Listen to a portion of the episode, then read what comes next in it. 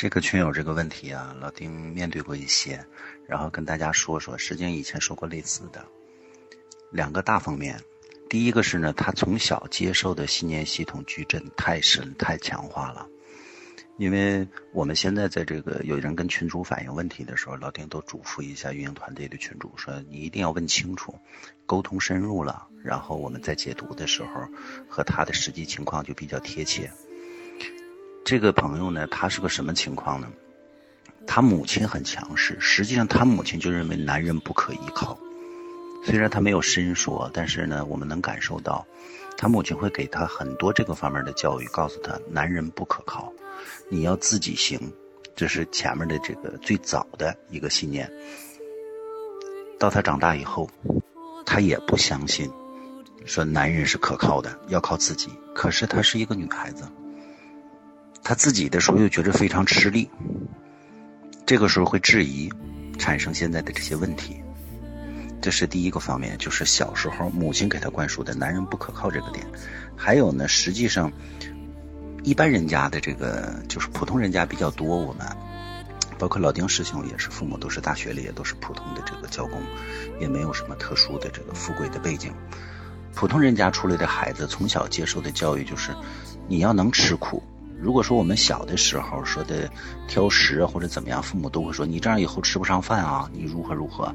人因为他们那一代人经历过，包括七十年代的人，我这个年龄的人，小的时候虽然算是吃饱穿暖了，也并不是多么好。而我们接受的父母的教育就是，你应该有居安思危的这种心态。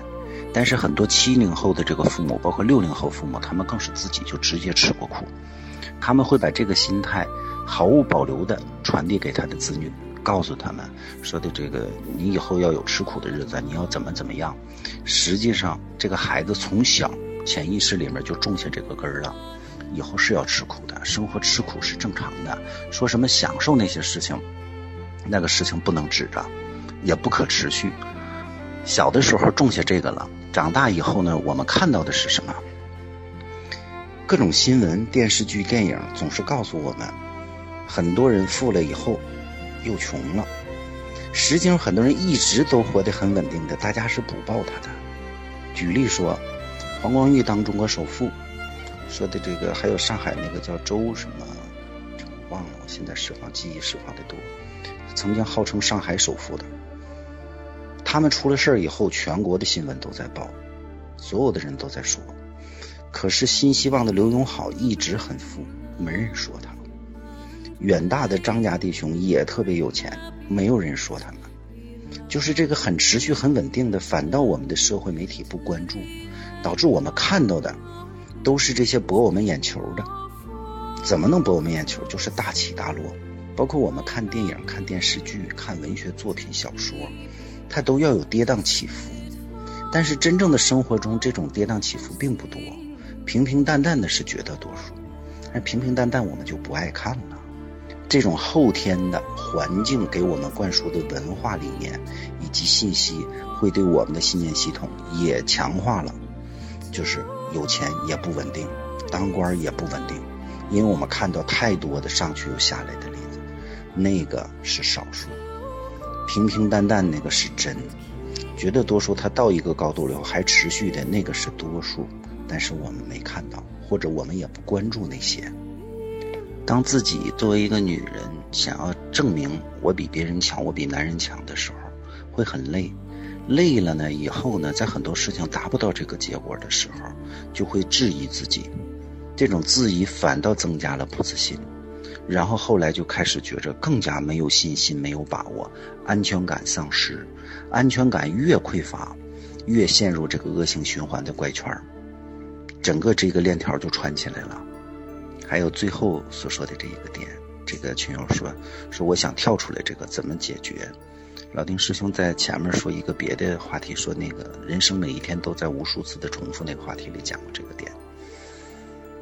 你要想跳出来，就证明你认为这是真相，你认为是真的，它就不可改变。还有，凡是你想跳出来，你想改变，证明你不接受，你抗拒。你抗拒的，你会一直面对的；你不接受的，早晚有一天你得接受。这个事情过了，还会有下一个，这个是我们每一个人人生的课题。最后总结说，这个事情应该怎么做？这个群友，老丁师兄想跟你说，每一个人都经历过从小的各种潜意识里的。你如果学习，你知道信念系统这个词，就是你学过一些新的知识了。你可以知道，学的新知识都会告诉你，你可以放下那些，那些都已经不存在了。你现在面对的是什么？你能不能想，我决定我以后要成为什么？当你这么想的时候，你只决定你以后先给自己设定好目标，然后相信这个事情肯定能实现。相信特别重要。如果你总是回忆以前，我们每一个人，多数人都是这个习惯，总是回忆以前那些不好的。你绝大多数精力都在想以前，都在担心以后，你的能量都消耗在这儿了。群里也有好多有宗教信仰或者学灵修的朋友，每一个人的能量呢？在你没有觉醒开悟之前是有限的。我们很多时候觉着疲惫，是因为我们把能量消耗在没有意义的事情上面了。如果说你要是把你能量聚焦起来，如何聚焦？就是你心静下来，别再想以前了，那个没有用，也不用担心以后。恐惧和纠结、担心是最消耗你的能量的。如果你是驻足当下的话，当下绝大多数事情都是很快乐的、很轻松的。你这一刻快乐，吸引的下一刻也还是快乐的。给自己定一个大目标，然后再定出阶段性的小目标，一步一步的去验证，你会逐渐的知道，哎，我是可以越来越富足的，我可以解决。这是第一个小点。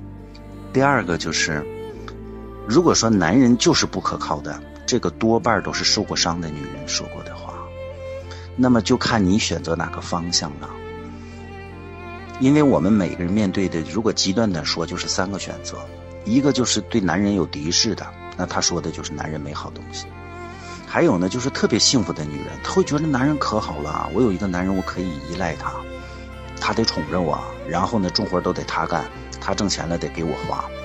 那你听到的是完全相反的，或者呢，中间者呢，绝大多数人是中间者，就是说，还是有必要找一个男人的。男人有些地方我们是得依赖他。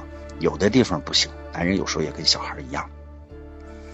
当你听，不管是哪两个点，只要不是这个极端的，你都过得去。如果你看那个好的点，幸福的女人，你就会找到那个感觉。我们很多时候在选择的时候，没有想自己想要什么。就举例说，老丁师兄好举一反三，说你我们现在都是学生，学习特别好的学生就说。这个学习不难呢，上课时候用心听，回家用心把那点作业做好了，我就能考前几名了。学习特别不好的学生说，那玩意儿没法学会，太麻烦了，老师讲的也不好，根本没法会。你要是想成为不好的学生，你就跟那学习不好的学；你要是给自己定的这个结果，你要成为学习好的学生，你就跟那学习好的学。生活中是一样的。你选择谁作为榜样，你信谁的，你就成为谁。这位群友，如果你要是想听老丁师兄的意见，老丁师兄就说：你前面所说这些都是过去的，都是你的幻想。恰恰不是说好生活、好男人是幻想，恰恰你认为男人不可靠、富足日子不可持续，这些东西是幻想。而真正这个世界上富足的人太多了，幸福的人也太多了。如果你喜欢富足，你喜欢幸福，你就找到谁活在那个状态里，他为什么能不断的持续富足感和幸福感，你跟他学就行了。如果说你要是选择一个目标，你相信的人和你相信的东西都是负面这些东西，你就将成为。老丁师兄最后说，所有的选择都在自己啊，师兄，你选择什么，你就相信谁。你就往那个方向上去走。最后说，老丁师兄嘱咐你一句：放下过去吧，未来是很美好的。这个世界有诸多美好，只要你换一个视角，你就看更多好的东西，你就发现以前那个信念系统是不可以、不可靠的、不可相信的。你找到新的感觉了，找到新的榜样和追随的目标了，新的可以相信的对象以后，你会验证出来。原来生活是另一个状态，以前那套东西是自己想偏了，是幻想。你可以产生新的幻想，向往你自己各种美好，你能拥有你想拥有的一切，你都可以实现的。希望能对你有帮助啊，这位师兄。